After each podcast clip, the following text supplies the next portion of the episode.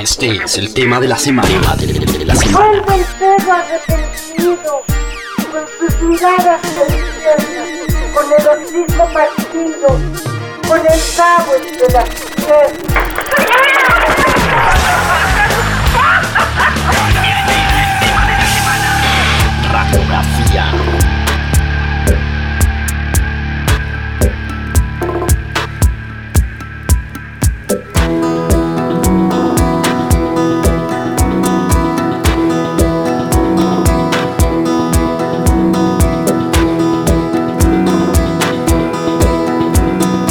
Y este es el Latin Roll y estamos conectando diferentes latitudes y diferentes lugares.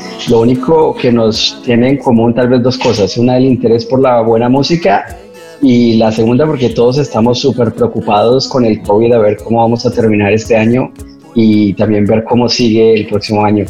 Pero bueno, en un mundo mejor y hace, hace unos, unos añetes ya, la última vez que nos encontramos con este personaje que fue en el Vive Latino y tal vez uno de los únicos festivales que logró hacer o existir este año arriesgándolo todo fue el, el Vive Latino.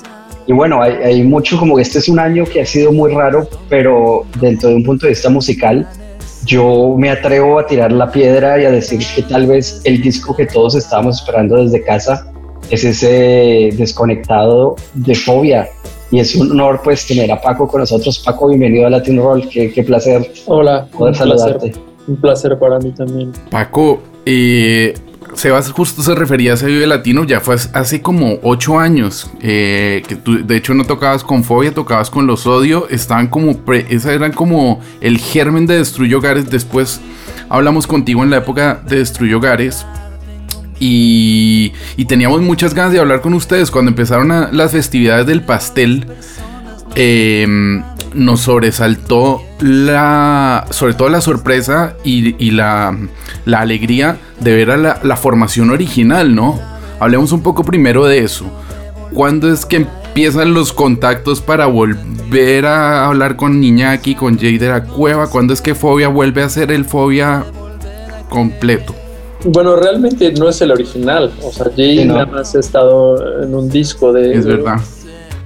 O sea, realmente el, el, el, el, baterista original es con quien yo empecé el grupo y para mí es. La verdad es, o sea, digo, con todo y que con Jay tengo una química, química increíble y hemos hecho muchas cosas muy buenas, pues realmente Fobia nace de, de, de, mi, de mi, mis experiencias con Gabriel, ¿no? Para mí Gabriel es el más importante no por digo no por menospreciar a ninguno simplemente porque mm. íbamos juntos en la escuela mm. y este y las primeras veces que o sea la, la, primera vez que tuve yo así de como la costumbre de ir a tocar con alguien regularmente fue con Gabriel no y fue absorber muchísima pues muchísima de su manera de pensar no él, él su familia siempre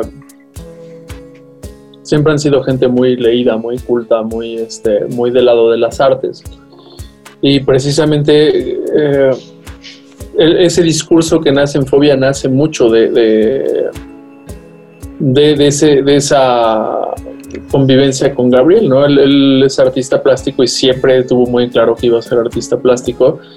Y, este, y obviamente es súper entusiasmado, entusiasta de la música y este y realmente el, el, el, tomar un rumbo, o sea, siendo músico, pues para mí fue muy importante como esa visión, ¿no? O sea, probablemente si no hubiera estado Gabriel, yo hubiera, no sé, a lo mejor me hubiera ido hacia el rock pesado o, o probablemente ni siquiera hubiera terminado siendo músico, ¿no? Mm.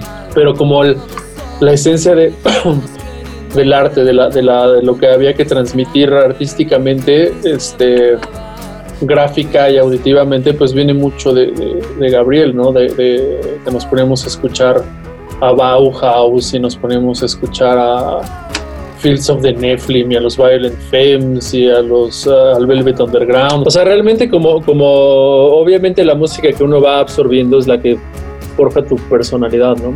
Y este, y pues más cuando tienes este pues cuando quieres ir hacia hacia hacia hacia la música, ¿no?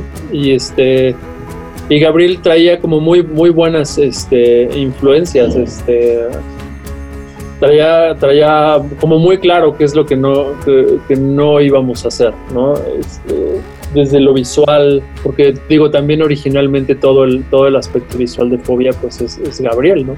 Mm. Ya cuando se va Gabriel, Cha es el que toma este, las riendas y empiezan a aparecer este, dibujitos en todas partes, pero originalmente siempre, siempre me ha gustado eh, tener relacionado el, el- Bueno, me gustaba tener relacionado a Fobia con el arte, no tanto con el diseño, ¿no? Este, Y recuerdo muy bien, o sea, estábamos buscando como un rumbo y de repente el grupo si escuchas bien el primer disco de Fobia, este, y el segundo tiene mucho que ver con Sugar Cubes. Mm. Es como el, el sonido hacia el cual este, nos fuimos yendo. Eh, mucha gente dice, no, es que Soda. No, la verdad es que yo escuché a Soda ya cuando tenía mi segundo disco. Este, recuerdo muy bien Bueno. cuando estaba empacando mis, mis cosas, eh, fue a pasar de un amigo que me prestó uno- unos pedales y, y él fue el que me mostró los discos de Soda Stereo. ¿no? pero nuestra, nuestra, nuestro rumbo, lo, lo- lo- muy claramente Gabriel era el que lo iba tomando. Ya cuando entró Jay le agregó otras cosas, ¿no? Ya Fobia ya tenía un rumbo, ya tenía una carrera y él le agregó mucha energía, ¿no? Y, sobre todo al, esa química que yo tengo con él es muy de rivalidad, ¿no? Es este de tocar, ¿no? Nos, nos ponemos las guitarras y es un Un duelo. Es un duelo continuo, ¿no? Igual cuando, Claro. cuando grabamos el, el- el Rosa Venus, que es el único disco que hicimos juntos de Fobia, este, estaba la batería y la guitarra y los amplificadores en el mismo cuarto, ¿no? Y, y, este...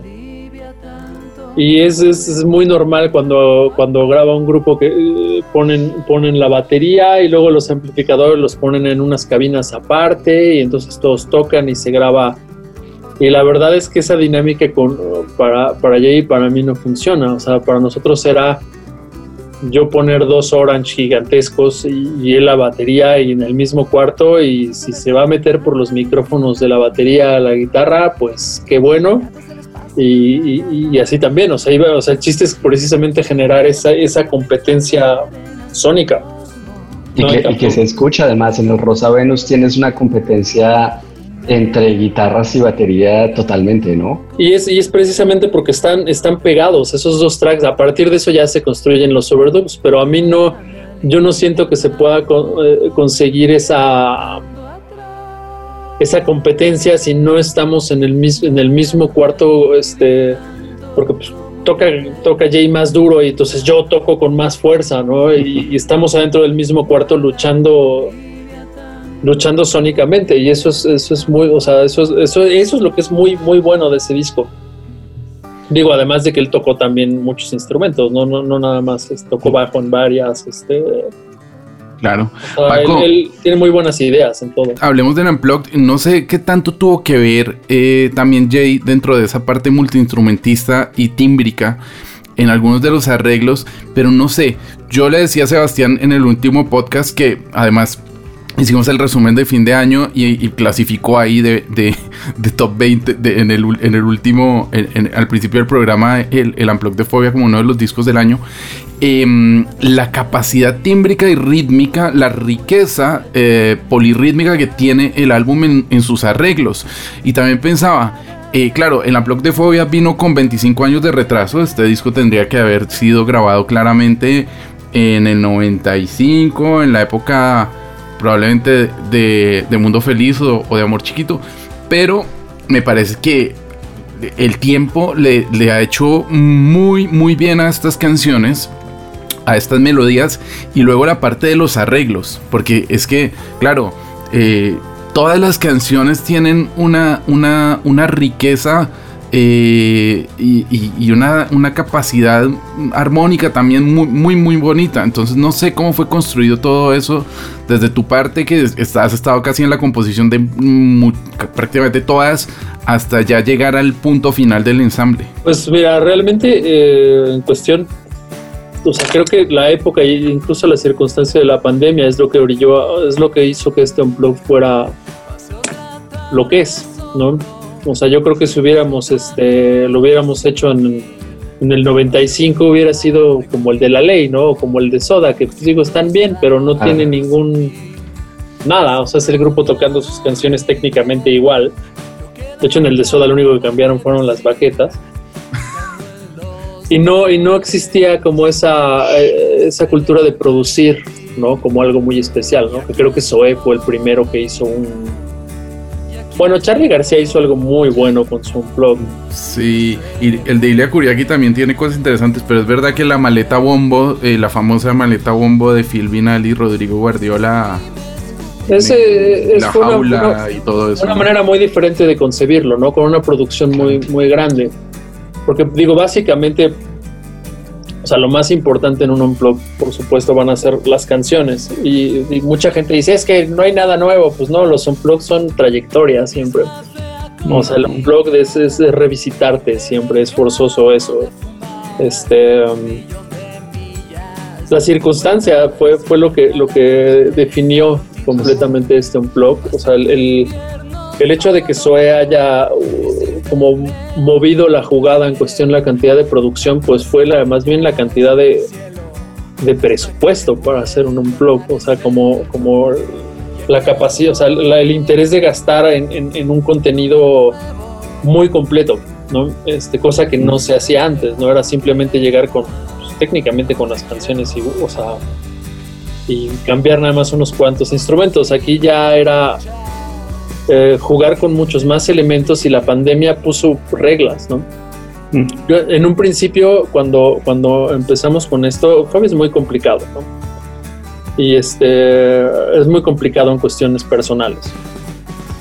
Entonces, no, cuando, cuando empezamos a hacerlo, eh, yo la verdad es que estoy acostumbrado ya desde hace muchos años a trabajar solo. A mí me cuesta ya mucho trabajo. No es que a mí me cueste trabajo, simplemente a, muy pocos músicos aguantan mi, mi carácter ¿no? a la hora de, de producir. Yo soy alguien que pasa muchísimas horas en, en- los arreglos, muchísimas horas en, en pensándolo y no me es suficiente el tiempo que le sobra ¿no? a, a- los otros proyectos. Yo no, no puedo esperar, ¿no? yo necesito tomar este control absoluto del- del tiempo. Porque a mí, digo, me pasa y entiendo muy bien que, que no- que luego no les guste como mi ritmo de trabajo, porque a mí se me olvida comer, se me olvida tomar agua, este, de repente es de noche, de repente ya es otra vez de día y yo no me muevo de, de- de lo que estoy. Yo intento muchas cosas, ¿no? Todo el tiempo estoy intentando, intentando. Llevábamos muchos años de no, de no, de no trabajar juntos, además. Y este, y te digo, a mí, a mí me gusta desde hace mucho tiempo eh, yo y mis máquinas, ¿no? Pero en el Unplug no, este, Máquinas. no hay máquinas, pero dije, ¿por qué no? Pues, Tiene que haber alguna, alguna, algo diferente y, y- y curiosamente, este, yo había trabajado con Cabo San Roque hace, en el 2013, me invitaron a, por alguna razón les gustaban las canciones de Fobia y ellos mon- montaron en una de sus máquinas cinco o seis canciones y me invitaron a tocar con ellos. Y cuando me plantean hacer el unplug, lo primero que pienso es este. um, obviamente yo no puedo ponerme a- o sea, jugar a competir al unplug de eso es, tonto porque ya está hecho y está muy bien hecho, ¿no? Y este. Y, veo que el error de muchos grupos después fue intentar hacer un unplug como el de Zoe. Entonces, este, pensé, bueno, la verdad es que inmediatamente me dio una idea sónica. El, el, el- el pensar, bueno, ¿y qué tal si, si les pido a Cabo San Roque que me hagan una máquina de ritmos acústica? Y este. um, y digo, en un principio, de hecho, hasta que no la vieron, todo el mundo pensaba que yo estaba loco, ¿no? O sea, MTV, De hecho, hasta yo hasta ahora que no me lo dices, yo no entendía que eso era una máquina de ritmos acústica. Es una Ah, no. máquina de ritmos acústica. De hecho, el mismo grupo no me entendía, no, no, este, no allá, no, no, no, digo, siempre piensan que estoy loco y pues sí, probablemente, pero pues en el arte de eso se trata bastante, ¿no? Entonces, Paco, estás poniendo, estás poniendo pedacitos en, tu historia un poco de, cómo se va creando el, el, unplug y esto. De todas formas, no quiero, no quiero interrumpirte la, como la historia de la, de la creación sonora, pero quiero que, que, de pronto en tu historia también me cuentes un poco, de, cuando estaba leyendo sobre el, sobre, el, sobre el disco, mucha gente dice, bueno, pero ¿por qué llega tan tarde un, un unplug de, de, de, de, Fobia? Y por una parte nos dices, mira, es que un unplug es trayectoria, y por otra parte nos dices, si hubiese salido en el momento en el que los unplugged estaban saliendo, sería como el de la ley. Entonces también si nos puedes dar un poquito tu visión eh, de pronto de, de, de, tal vez de ser el corazón de, Fobia, de por qué hasta ahora. Hay un poco, los, los invitaron antes o cómo viene esa invitación y, y, de repente esto cómo implica que el, que el disco haya quedado así, ¿no? Porque un unplug, como lo decías, antes era mucho más básico, ¿no? Ahora los unplugs se han vuelto casi que sobreproducidos. Sí, no, la verdad es que nunca nos habían invitado. O sea, Fobia, digo, es un grupo muy irregular y la verdad es que creo que el hecho de que sea un grupo muy irregular en, cuestión no nos llevamos bien. O sea, hay veces que quiero mucho a uno y al año siguiente ya no lo quiero y al revés. Y este y ha habido demasiadas pausas, ¿no? Pero precisamente esas pausas creo que creo que son las, que han hecho el el que fobia tenga como esta cosa suicida, ¿no? Siempre es lo último. O sea, siempre es voy a hacer esto y no voy a hacer más, entonces de una vez voy a dejar todo lo que lo que quería hacer, ¿no? Aquí no hay mañana, nunca. Y tampoco hay un, un éxito mundial, internacional que repetir, que te haga volver al mismo estilo, ¿no? Que, que, te dio ese éxito, ¿no? Digo, con todo respeto, conozco muchos grupos muy buenos, pero una vez que tienen un éxito, siguen en la misma fórmula y ahí se quedan hasta que a nadie más le interesa, ¿no? Y creo que ese, ese, ese ser irregular, bueno, es, es, es, es muy importante porque no hay mañana, nunca hay mañana. O sea, en este momento no hay mañana para Fobia. Yo no tengo la menor intención de hacer nada más con ellos ahora. Y eso es, eh, eh, eh, eso es bueno, porque si se llega a dar, bueno, sé que también va a ser la última oportunidad. Y el Stone Plug es la última oportunidad. Y, hay que verlo siempre, este, o sea, no estamos tratando de revivir los éxitos, eso es fácil. O sea, lo importante es, este, arriesgarse a, pensar algo más grande, ¿no? Más, este, o sea, independientemente de las canciones, pues el hecho de, de haber hecho este unplug de esta manera, fue una locura desde, desde antes de que, de, que la pandemia nos, nos interrumpiera. Mm. Y, y, te digo, como a mí no me gusta, o sea, como no... Es muy difícil. Imagínate que entras a un cuarto y los otros cuatro pues van a estar haciendo ruido y proponiendo cosas. Llevamos muchos años de no ponernos de acuerdo en, a lo mejor no todos, ¿no? A lo mejor tengo mucha química todavía con Jay, pero o sea, recuerdo que, empezamos, ¿no? Yo primero fue muy difícil convencer este convencerlos, eh, pues sobre todo al cantante, ¿no? Me acuerdo, nos lo propusieron hace un año más o menos, en octubre del año pasado.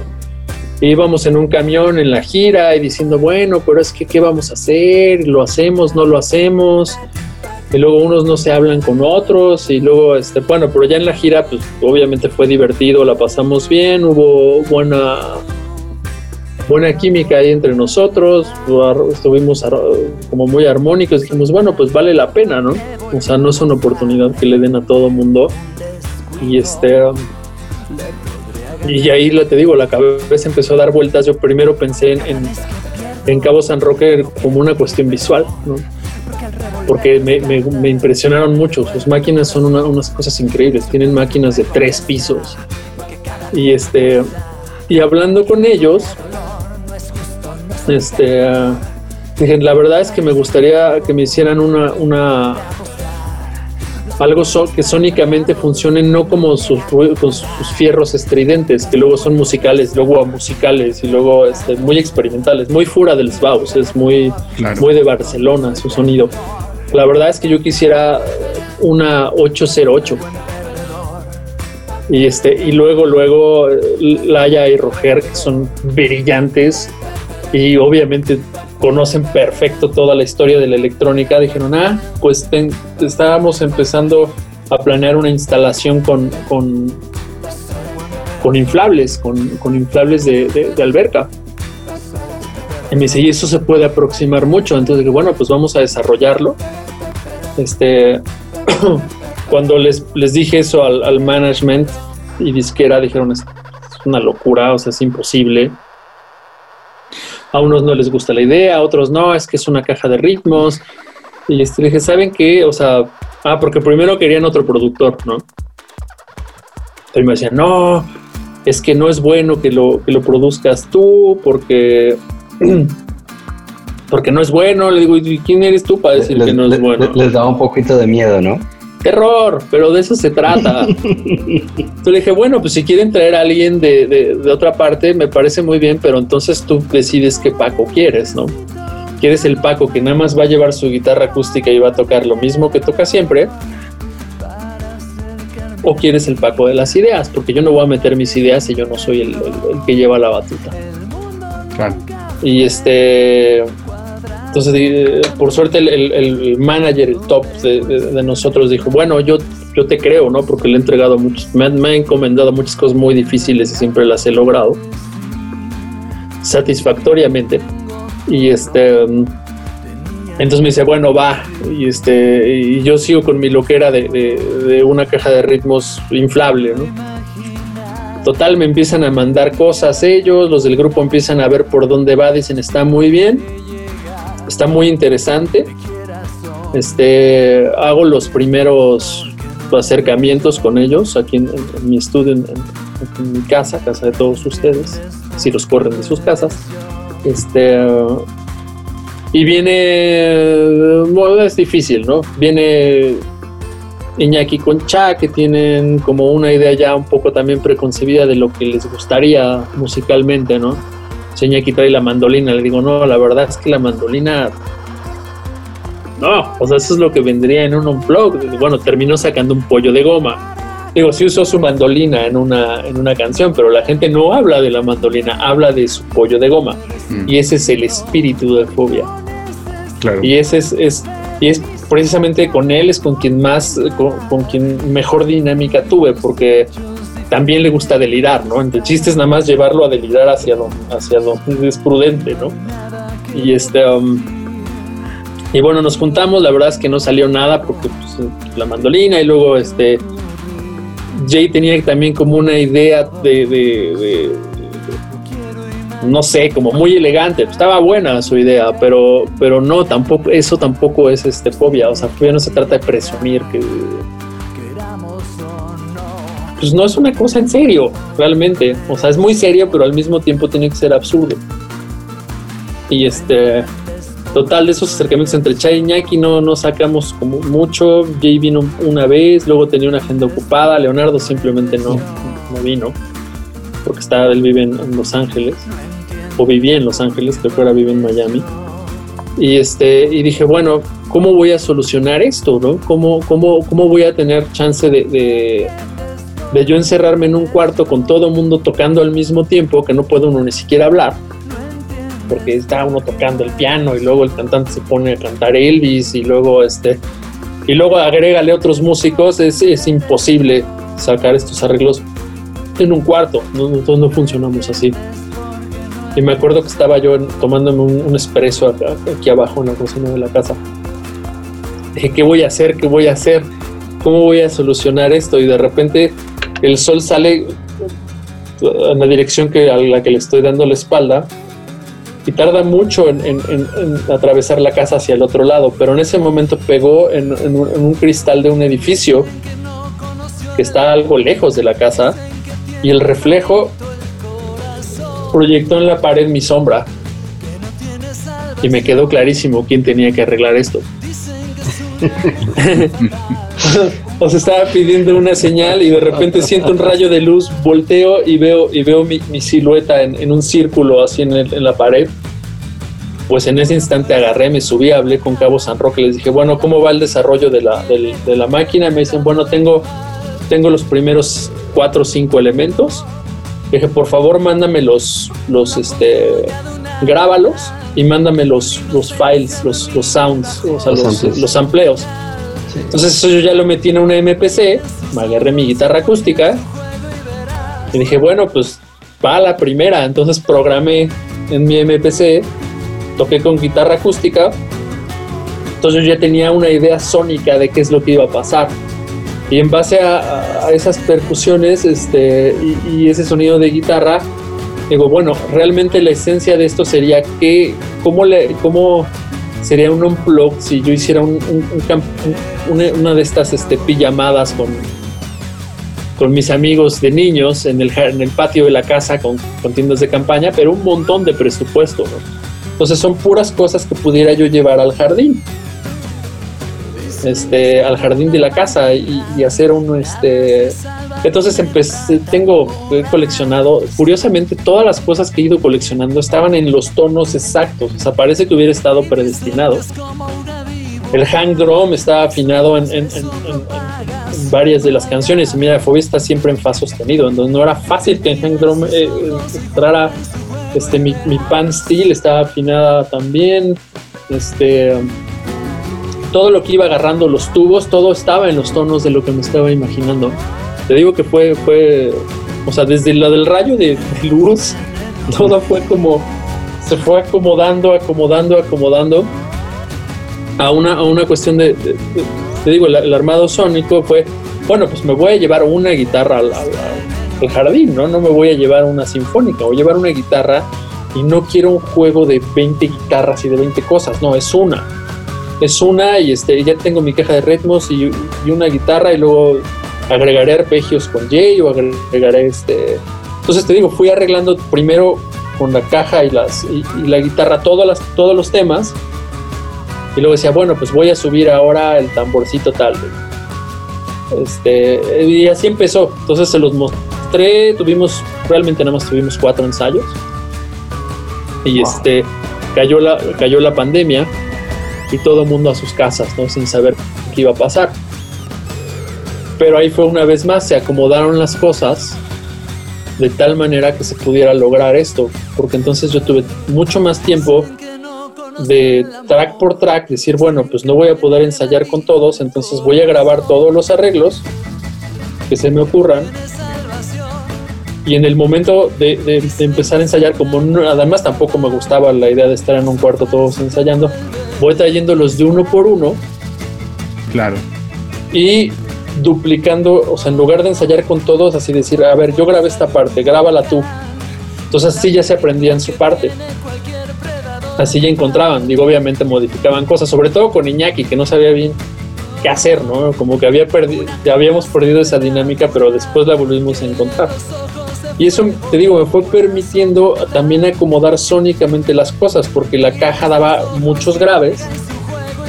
Este, también utilicé un, juguete para hacer el bajo, es un juguete subsónico que me da un, una octava abajo de un bajo normal.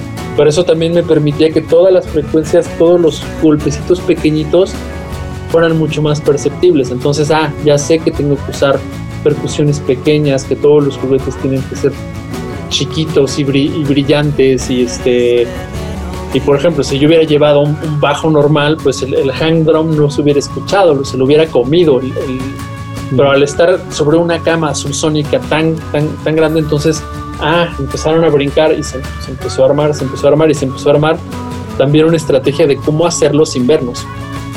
Claro. o sea, sin estar todos juntos, ya no nada más armando un desmadre en el cuarto de ensayo, sino, sino seguros, ¿no? Como sin contagiarnos, porque si se te contagiaba uno, se acabó todo. Claro. Y este, entonces era de muy, muy, muy alto riesgo el, el- el lograrlo. Había que ser muy, muy quirúrgico. Y curiosamente, pues la máquina no se enferma, ¿no? Este, Sí. y, y después O sea, resulta. ca- casi que va- vas reemplazando a, los- a los miembros de la banda por, por, por- por las máquinas, ¿no? Poco. No, y por patos de hule, inflables de piscina. Pero- Muy, muy bien. Bueno, Sí. los patos los trajo Iñaki, ¿no? Sí, los trajo, los trajo Iñaki, pero, pero otra cosa que, que- que ocurrió fue que de repente nos dice, no, es que solamente puede haber 10 personas en, en- en el set. Y eso incluye camarógrafos y técnicos. Claro. Entonces, si no hubiera estado pensado con una máquina, si yo hubiera pensado en llevar un coro o una orquesta sinfónica o una sección de alientos, no hubiera pasado nada. Entonces se vuelve a acomodar todo ¿no? hacia, hacia, hacia ese rumbo, hacia esa. hacia ese. Es muy raro, la verdad es que esa ha sido una experiencia muy extraña. Y este, las cámaras todas son robots. Qué fuerte. No hubo una sola persona más que nosotros y los técnicos afinaban las cosas, las dejaban ahí, se desinfectaba todo y a partir de ese momento éramos solamente nosotros en el set. Pero es que fue, fue muy importante porque fue el, método, ¿no? Lo que permitió hacerlo. O sea, de repente, o sea, el hecho de, haber, de haberlo pensado como tan loco fue, fue lo que permitió que, que ocurriera. Y digo, tampoco es como, o sea, hubo, hubo, o sea, sí hubo, hubo, hubo quienes llegaron a, a- o sea, ya en el momento de, de, de ir al, al, al estudio, a hacer track por track, parte por parte, entonces yo ya tuve chance de, de- de- de tener un- una comunicación directa y sin, y sin ruido de fondo para hablar con cada uno, ¿no? E ir solucionando todos los problemas, o sea, todo, como todos los arreglos sónicos y las texturas. Y ahí es donde vuelve a pasar esta chispa con Iñaki, ¿no? De- llevó la mandolina y le dije, a ver, guarda la pinche mandolina, por favor. Qué bueno. Y le digo, tienes todavía tu, tu tenía un tecladito, este que es un, un sampler de juguete. Le dije, tráetelo. Pero es un, un sampler muy primitivo, es como es de juguete, cada vez que quieres este um, tocarlo, pues tienes que grabar el sonido que vas a samplear. Entonces tiene, le dije, a ver, habla, o sea, hazle tú.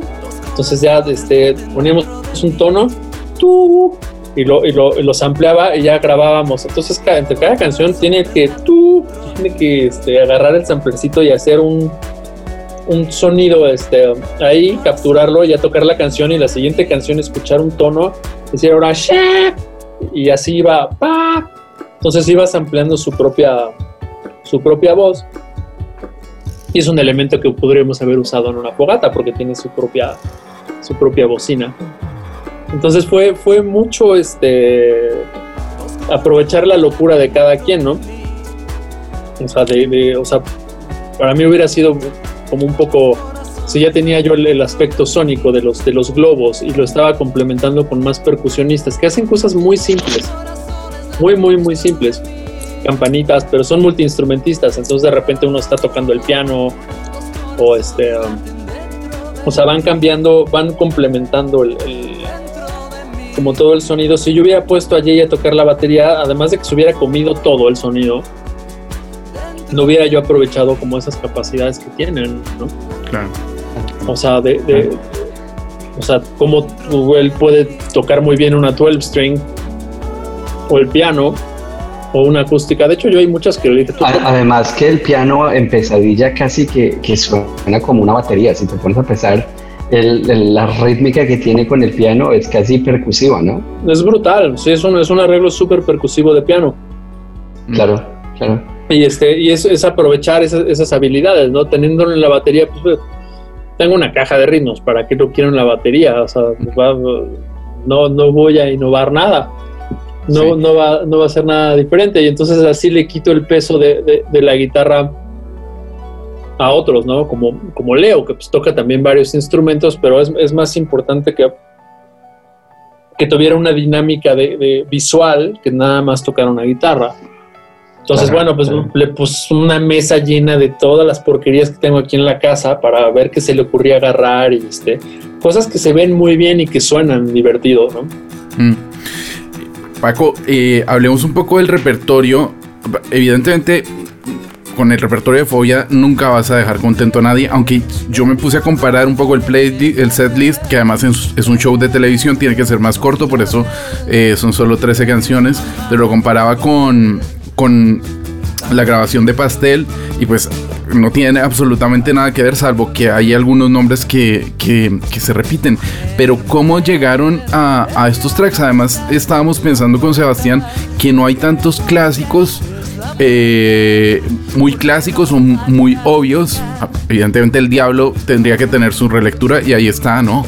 Pero hay versiones como más nuevas, el mismo hecho que esté Pesadilla y que Pesadilla sea la canción que abre el disco, que hace parte de Destruyo Hogares, que es casi de el fobia de este nuevo milenio. No sé cómo hicieron, eh, me imagino que también hubo muchas discusiones en, ese, en ese sentido. Y a mí, yo ya esto sí es algo muy personal, me hubiera encantado escuchar Descontrol en este ejemplo. No sé si se llegó a plantear, porque además es una canción muy, muy difícil, debe ser muy jodido también pensar en un Descontrol amplio. No, realmente, o sea, en, en cuanto estuvo esta fórmula de los globos, fue como como decir, a ver, ¿qué es lo más? O sea, obviamente MTV estaba pidiendo los clásicos y pues tienes que tener éxitos, ¿no? Sí. Pero, pero es esa, misma, una vez que salió ese resultado sónico del, de esta caja de ritmos, a decir, bueno, ¿con qué puedo tener yo más dinámica, no más fuerza, más este... Iban a ser las canciones que tuvieran ritmos más irregulares. O sea, pesadilla es o, o no eres yo que o sea no hubiera sido lo mismo en una canción que tiene tum ta tum tum pa tum pa tum tum. No me no me iba a dar este no me iba a dejar lucir como ese o sea como esa esa riqueza no, iba a poder desarrollar el potencial del, realmente sónico. entonces escogí como muchas, ¿no? Que tuvieran este. Escogí varias y se fueron eliminando y luego la pandemia hizo que se eliminaran más. Claro. Este, iba a haber una nueva, pero el cantante no quería hacer nada nuevo. Este, los otros estaban como muy entusiasmados con la nueva pero a como que el género de la nueva no, no, le, no le entusiasmaba tanto, él quería algo más hacia el classic phobia, la canción nueva era es, porque pues la, tendré que acabar sacando yo. Era muy dramática, o sea, se, llama Malos Pasos y es una canción completamente maldita, ¿no? O sea, como cero optimismo, era como... Y este, pero yo también te digo, entre la pandemia y, y todo esto había un, para mí había un ambiente de oscuridad, ¿no? O sea, empezar con pesadilla tiene que ver con eso, o sea, es una, o sea, empezamos en una pesadilla, ¿no? Empezamos en un, en un, o sea, estamos viviendo una, una pesadilla y termina en lo más inocente y bobo de fobia, que es el microbito.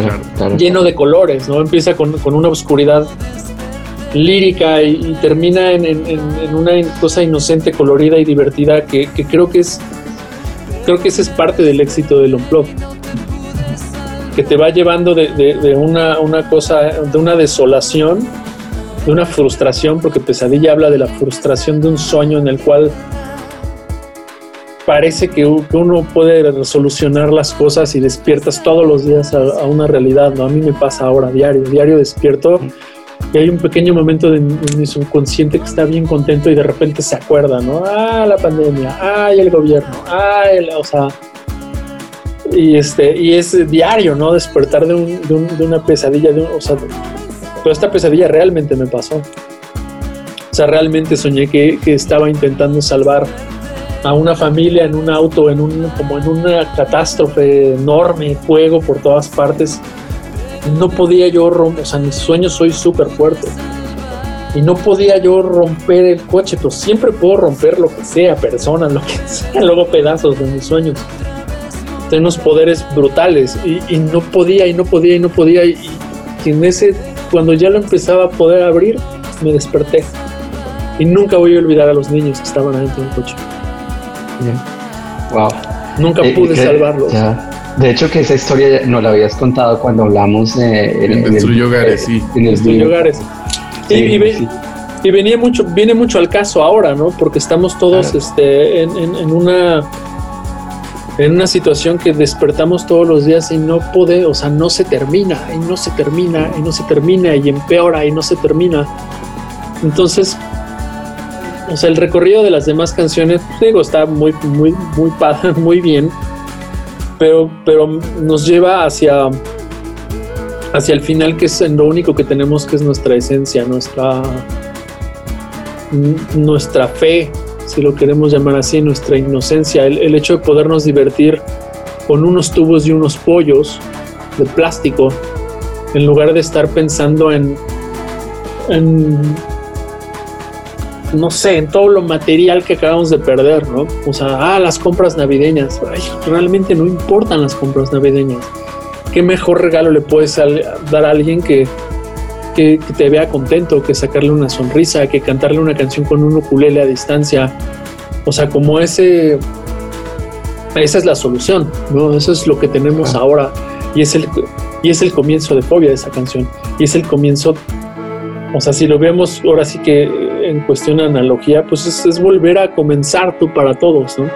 Y comenzar con los elementos más simples, comenzar con los elementos más, o sea, básicamente con un espíritu alegre es con lo que lo, con lo que lo vas a empezar a hacer otra vez. Claro. Bueno, no, te vamos a pedir el, el, ukelele en la distancia, o, sí, dependiendo de, cómo te sientas, pero hablemos de los estilos. Ya hablamos de la creación sonora, que es bastante maniática de alguna manera, como, como, como salió, eh, salieron los sonidos dentro del disco. Hablamos de las canciones, hablemos de los estilos, porque también casi que todas las canciones vienen con un estilo, o al menos con un guiño algún tipo de estilo, ¿no? Tienes hasta ese western spaghetti dentro, dentro del disco, que tal vez un poco esa, un poco esa broma que siempre ha tenido fobia, ¿no? Y es lo que cuando escucho el Unplugged y pienso en el mundo feliz o pienso en el leche, te lo trae completamente de frente, ¿no? Que también tiene muchísimo humor desde un punto de vista de estilos.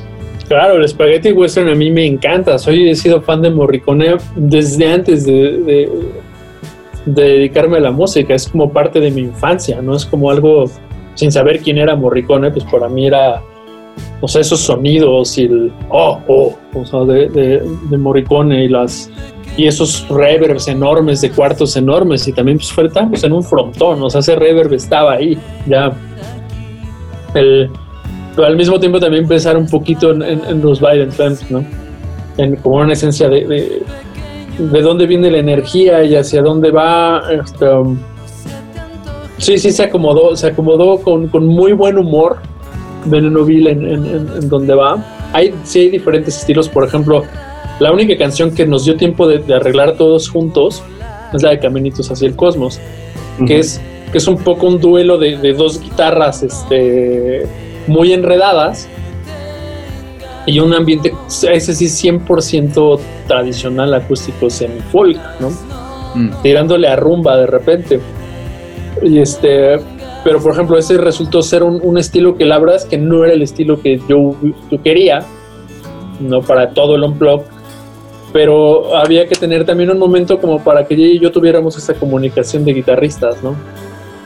Este, um, lo permitió muy bien y creo que es otra canción bien lograda. Está el Spaghetti Western, luego está este, um, la de Mi Pequeño Corazón que, que, dice, no, es que es muy Beatles, es más, más tirándole a los, a los Beatles de plástico, como no sé si ubican a un tipo que se llama Jim Noir, que, que es un tipo que hace discos así muy, muy 60, 60s, 70s, este, pero lo hace todo en su cuarto está lleno de, también de, cosas artificiales. Y, por ejemplo, hay un montón de elementos que no se ven ¿no? Del, del unplugged. O sea, por ejemplo, me llevé unas, unas, son unos, unas cajas de ritmos que utilizan los en los restaurantes eh, indios, hindús en, Nueva York.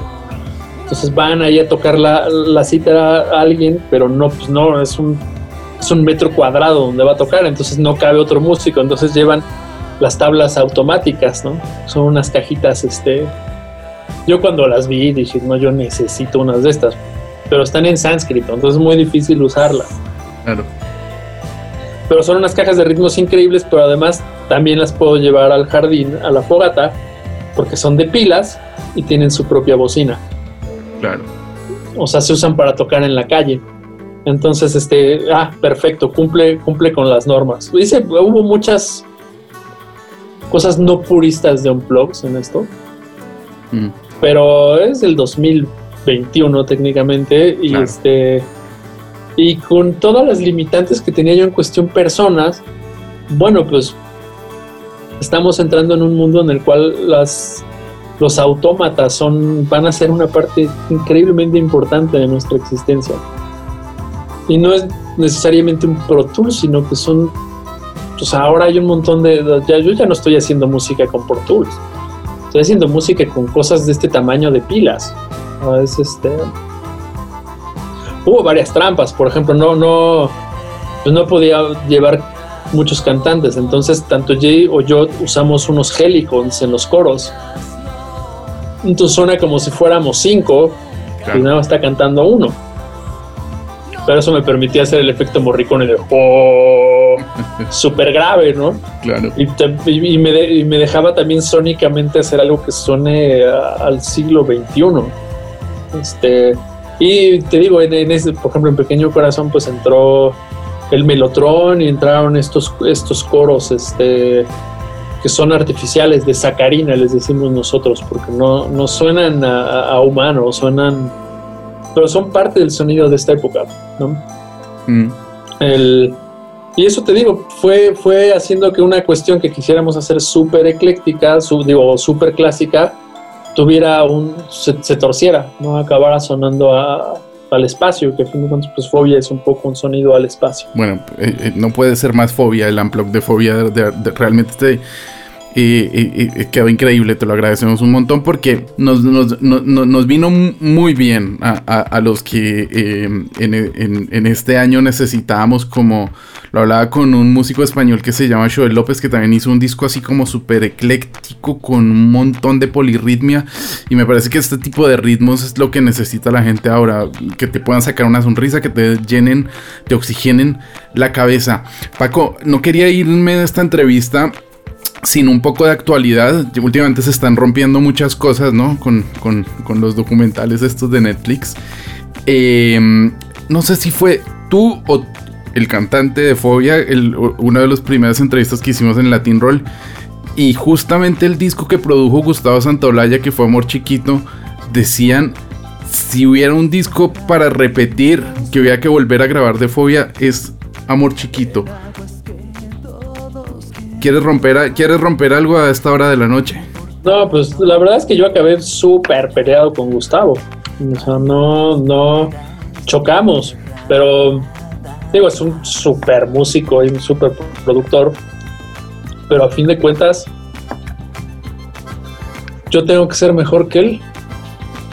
O sea, es mi, mi, este, o sea, ese lugar yo lo quiero tu objetivo. Hombre, yo también le decía a Sebastián antes de que empezáramos a hablar contigo, si hay alguien que tenga las credenciales y que haya hecho honores absolutos por, el, por la música alternativa de, nuestro continente, sin duda es Gustavo Santolaya, con lo cual su visión es completamente válida y me parece fenomenal.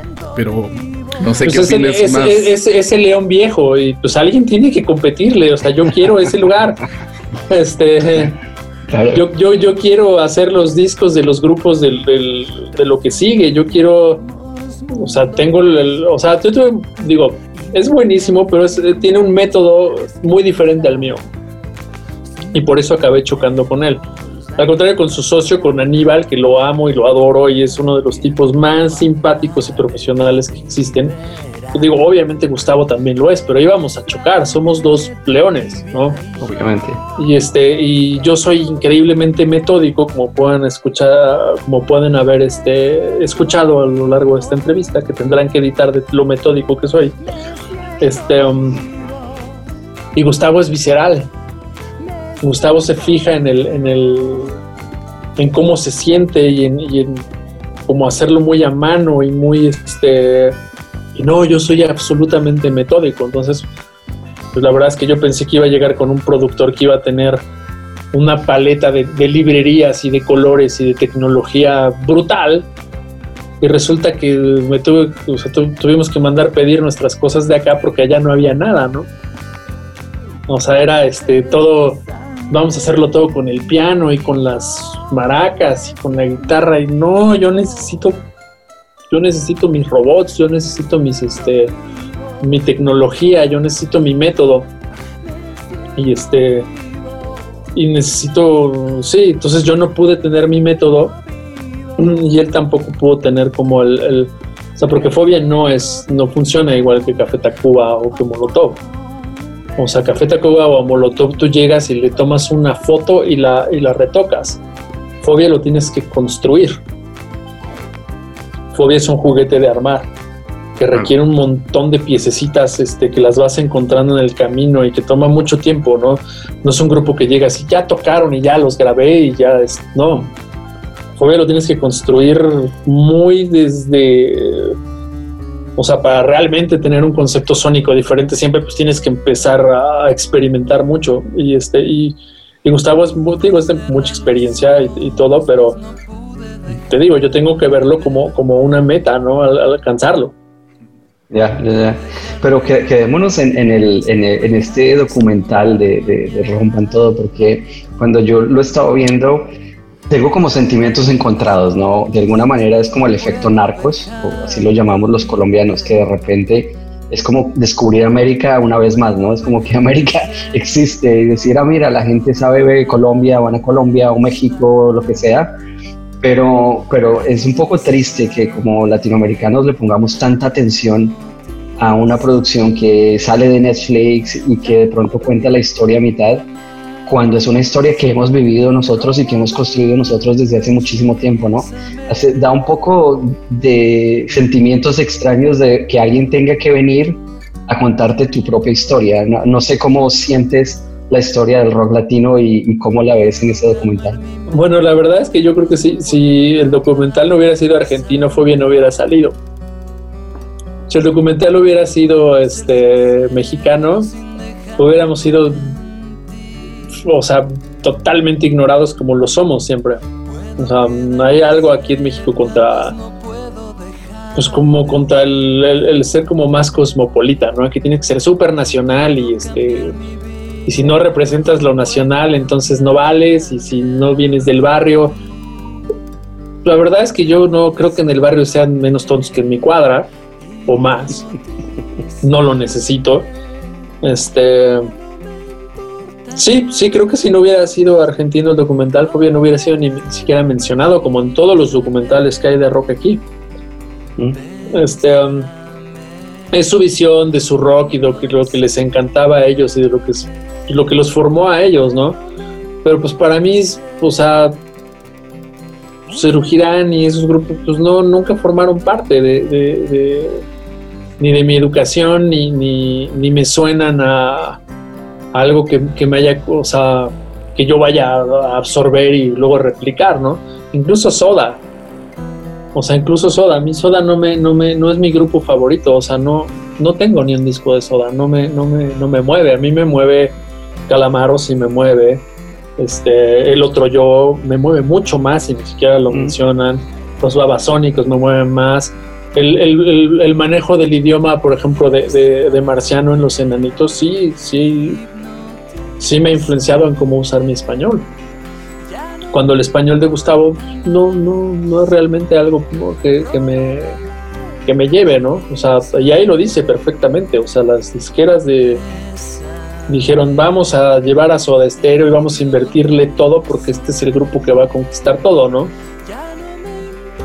Y pues sí, así fue. Y aquí en todas las disqueras, pues siempre el director era argentino y este y se digo, hacen bien, la verdad es que los argentinos hacen muy buen equipo vendiéndose unos a otros, ¿no? Y son músicos con mucha bocas, con mucho oficio, Mm. este, como muy, muy conocedores. Y también tenían un know-how, pero pues la verdad es que sin el mercado de México no existe el rock en Latinoamérica. Mm. O sea, no hay un solo grupo que tenga éxito que no, o sea, si no la haces aquí, no, o sea, internacionalmente no existes, ¿no? Es el mercado más grande. Tienen que venir aquí los artistas españoles. No, no solo más grande, sino también es un, es un público súper conocedor. Sí, Cuando, cuando estás en un festival en México, comparado incluso con Colombia, en muchos lugares, te das cuenta como la gente estudia rock and roll. ¿no? O Sí, sea, no. la- México, es que además tiene, tenemos frontera, ¿no? Y tenemos una cantidad de cosas culturales para escoger tremendas. que también han influenciado al rock, ¿no? Y también una situación social muy específica, ¿no? Porque aquí no, no, no, este, no tuvimos un dictador militar, pero pues sí eh, tuvimos y seguimos teniendo eh, unos absolutismos este, presidenciales asquerosos, ¿no? Este, um, pero digo, es el documental de Gustavo y pues puede hablar de todo lo que le dé la gana a Gustavo, ¿no?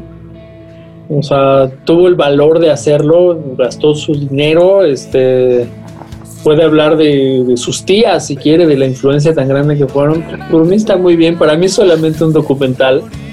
Este, la verdad es que me aburrí casi todo el documental hasta que, hasta que salieron algunos de mis amigos. Pero tampoco siento que hayan sido eh, los, los que tendrían que haber hablado, ¿no? O sea, no, no siento ni que Lino ni que Leonardo y eso que es el cantante de mi banda tuvieran mucho que decir al respecto. Café Tacuba sí, ¿no? Pero no siento que, que el, tampoco el, el, de Neon tuviera, no sé, o sea, es un documental, ¿no? A fin de cuentas no le va a gustar a todo el mundo. Este, a mí, a mí, por ejemplo, mi grupo favorito de en español es Radio Futura siempre lo va a hacer.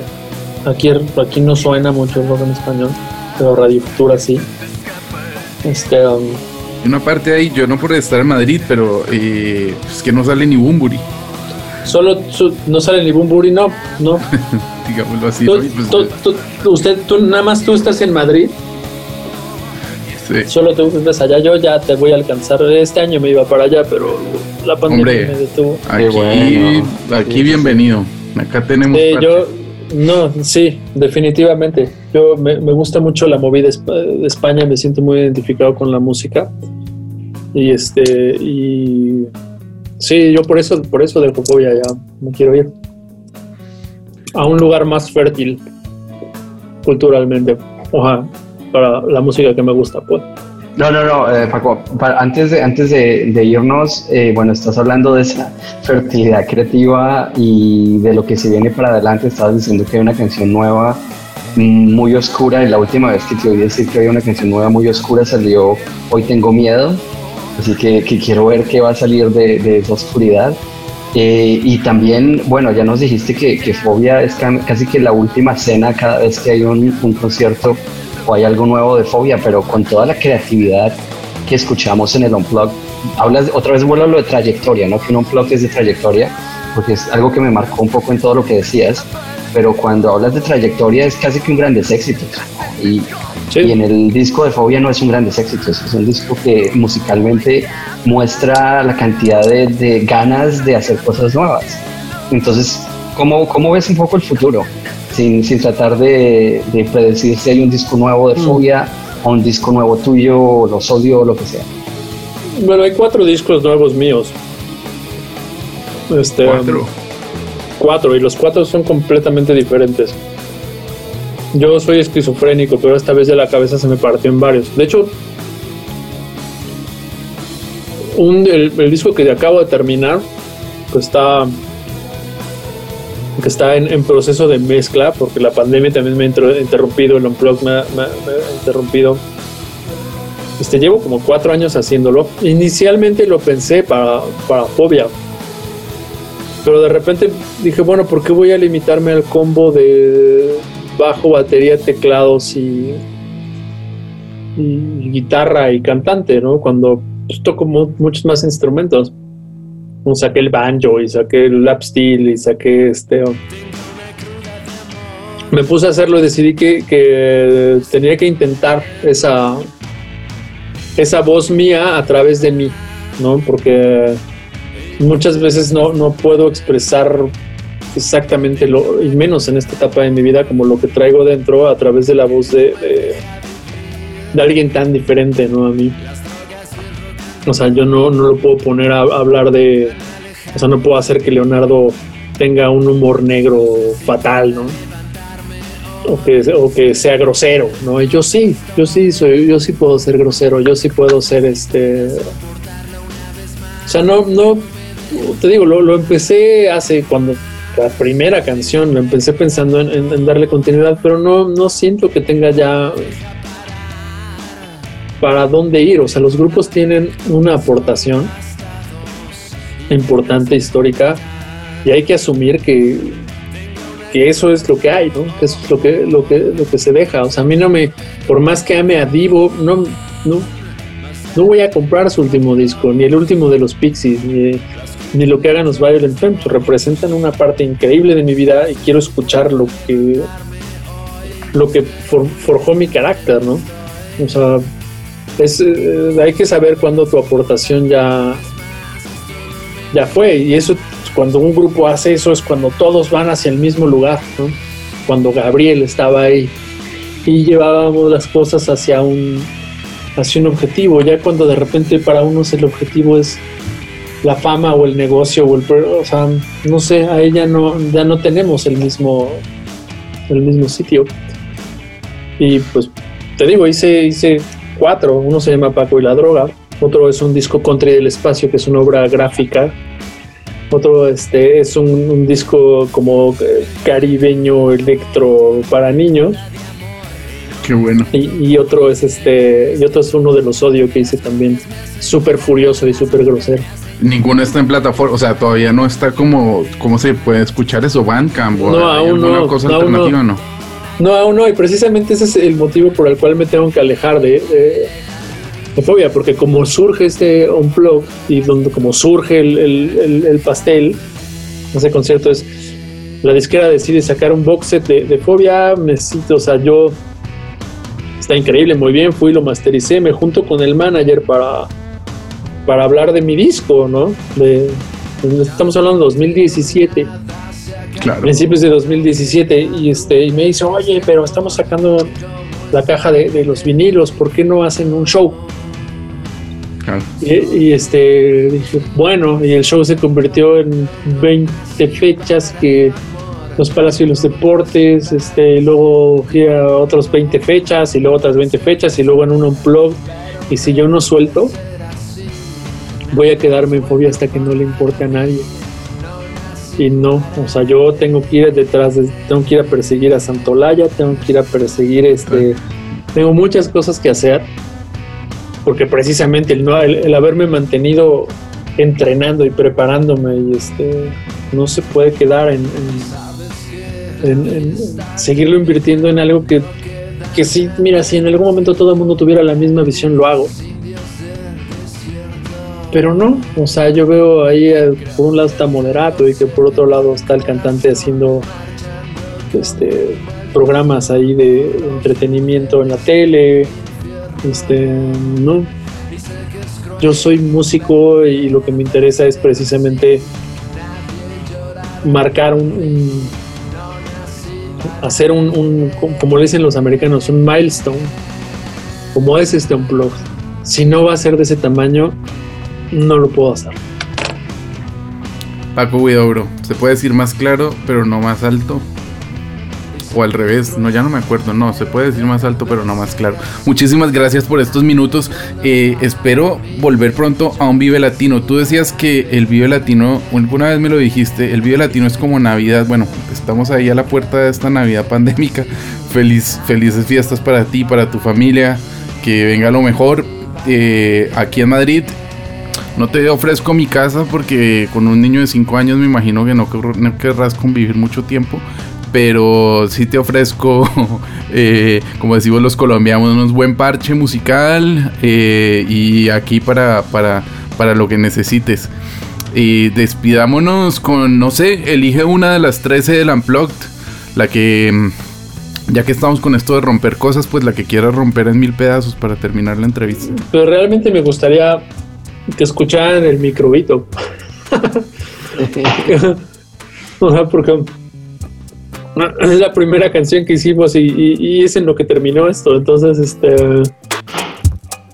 Además, me gusta mucho como. No es una canción que yo ni quería tocar antes. Ahora eh, creo que es la que más me gusta del Unplugged por lo que por lo que significa, O sea, por los por lo, los patos de Huele también, ¿no? Ajá, por, por cómo, cómo sacó de una manera tan simple una esencia. Entonces, para los que ya nos conocen, la reconocerán y para los que no, les va a divertir bastante. Quisiera ser un microdito